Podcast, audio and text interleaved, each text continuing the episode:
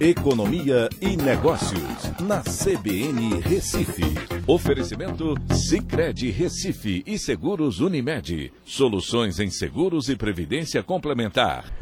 Olá, amigos, tudo bem? No podcast de hoje eu vou falar sobre o setor industrial, que teve um crescimento de 2,9% no mês de dezembro, fechando o ano com uma elevação de 3,9%. Isso após dois anos de queda.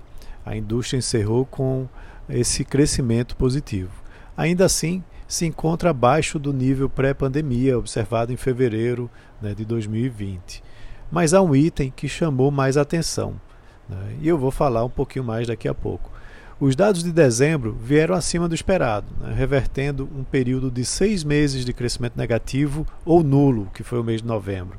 Esse foi o maior crescimento mensal em 2021, superando o patamar de crescimento de 1,2% que foi observado no mês de maio. E 20 dos 26 setores apresentaram crescimento nesse mês de, de dezembro. Dos 26 setores observados, 17 deles ainda se encontram abaixo do nível pré-pandemia, né, lá de fevereiro de 2020. Isso indica que a recuperação ainda pode acontecer nos próximos meses, desde que haja condições favoráveis de mercado, né, como crédito e renda eh, disponíveis. O que mais chama a atenção é o desempenho anual da indústria brasileira. No acumulado de 12 meses, houve um crescimento de 3,9% após duas, é, duas quedas, sendo uma de 1,1% em 2019, antes da pandemia, e de 4,5% em 2020, durante o auge da pandemia. A base de comparação é fraca, né, já que caiu 4,5%, mas houve recuperação do setor o IBGE também divulgou informação muito importante.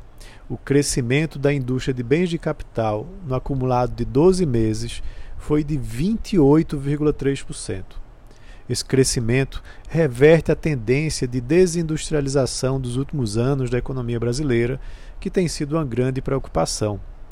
Os bens de capital, eles são investimentos feitos pelas indústrias e servem como um termômetro para indicar crescimento econômico futuro já que os investimentos levam a uma maior produção das empresas que fizeram a aquisição dessas máquinas. E isso pode trazer frutos importantes em 2022, com crescimento da produção industrial, ganhos de produtividade e talvez uma melhoria na renda dos trabalhadores. Então é isso, um abraço a todos e até a próxima.